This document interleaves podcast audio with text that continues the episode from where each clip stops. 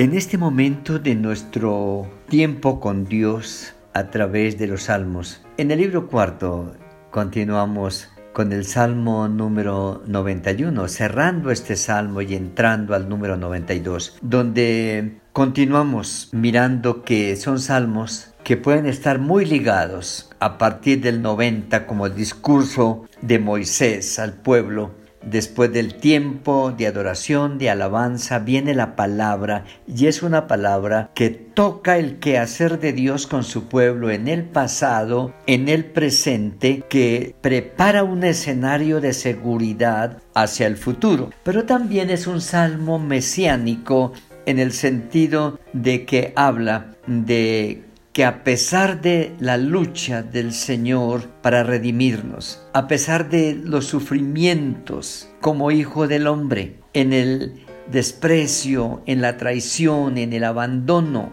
en el frío, en el calor del tiempo, en la persecución, en la blasfemia, en los azotes, en medio de circunstancias tan terribles como las que él enfrentó, tomando nuestro lugar en todos los aspectos, la palabra está diciendo, uh, porque ha confiado en el Señor. Padre, ah, hágase tu voluntad, no como yo quiero, sino como tú. Pero también está diciendo, Padre, en tus manos eh, encomiendo mi espíritu. Es una relación permanente de descanso y dependencia del Señor. Y en esos aspectos encontramos que desde siempre, de alguna manera, la vida del Señor es una vida que ha estado acompañado acompañada de la presencia ah, de ángeles que están pendientes de su ministerio, de su vida. Y lo vemos desde la concepción, el ángel que viene para anunciar a María, de la concepción del Salvador, el ángel que viene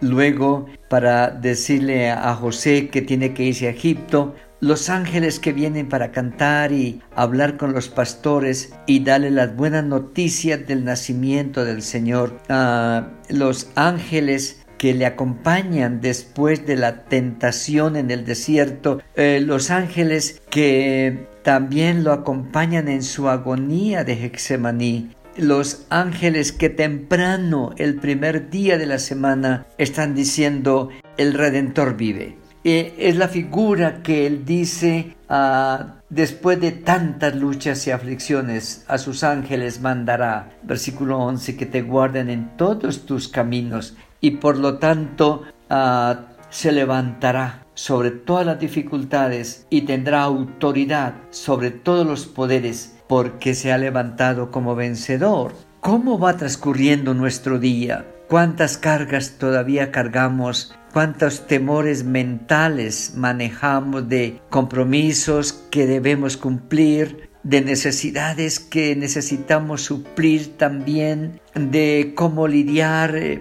el enfermo que tenemos en la familia o aún nuestra propia enfermedad cómo estamos viendo el futuro de nuestro semestre para el nuevo año, cómo estamos manejando los desajustes que de pronto tenemos en nuestra parte afectiva, anímica o de familia. Son momentos humanos, pero este Salmo 91 descarna la humanidad. Está diciendo, mire, todo lo que usted puede leer son cosas impresionantes, impactantes, pestilencias, enfermedades, ataques, luchas, cargas, pero todo esto se puede llevar en el morar, en el descansar bajo el abrigo del Altísimo y bajo la sombra del Omnipotente. No nos desgastemos, está enseñándonos este salmo en nuestras fuerzas. Cuando nuestras fuerzas no pueden más, cuando fallamos, vayamos al Señor y refugiémonos bajo sus alas, bajo su poderosa mano,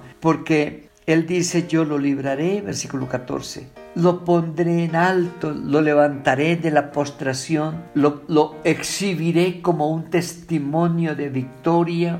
La relación se fortalecerá, se dinamizará, la relación crecerá, porque me invocará, yo le responderé.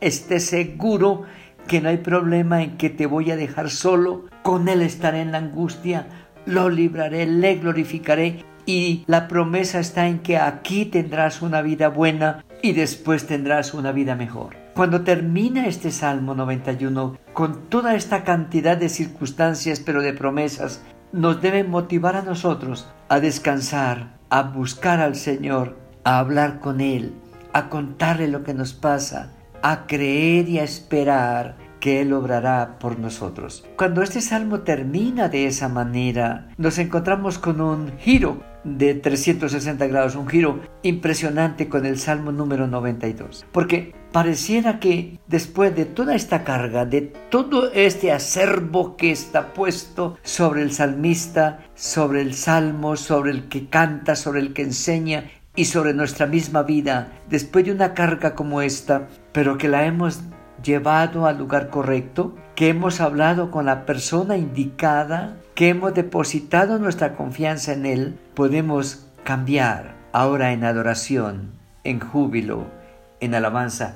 Bueno es alabarte, oh Jehová, y cantar salmos a tu nombre, oh Altísimo. Ya le entregué mi causa, ya descargué sobre él mi carga. Ahora mi tiempo lo voy a usar para agradecer, para adorar, para alabar, para bendecir su nombre en cualquier momento, así como en cualquier momento del día pedía por mi problema, ahora que lo he descansado en el Señor, en cualquier momento del día hay una palabra de gratitud, de adoración, de alabanza para el Señor. Anunciar por la mañana tu misericordia. Si sabe tocar un instrumento, suene el instrumento, entone una canción de esperanza, cante una canción de testimonio y levante su voz en gratitud al Señor, porque a pesar de las circunstancias, versículo 10, aumentarán mis fuerzas. Si mi problema es físico, tendré fuerzas renovadas, huesos fuertes, vigor en mi vida, pero también espiritualmente seré ungido con aceite fresco, la parte B del versículo 10. Ah, y luego dice, estaré en la presencia del Señor, en la casa de Dios Versículo 12. El justo florecerá como la palmera, crecerá como cero en el Líbano, plantado en la casa de Jehová, en los atrios de nuestro Dios florecerán. Aún en la vejez nos promete largura de días, pero días buenos. Aún en la vejez estará vigoroso, fructificará, será un testimonio. Yo pasé por estas circunstancias, pero Dios fue fiel y me sacó adelante y ahora soy un testimonio para mi familia y ellos han aprendido también a confiar en el Señor. Qué bueno cerrar este día mirando la fidelidad de Dios, dando testimonio de su gracia sobre nuestra vida y motivando a nuestra familia para amar y creer y servir al Dios que ha sido bueno con nosotros. Amén.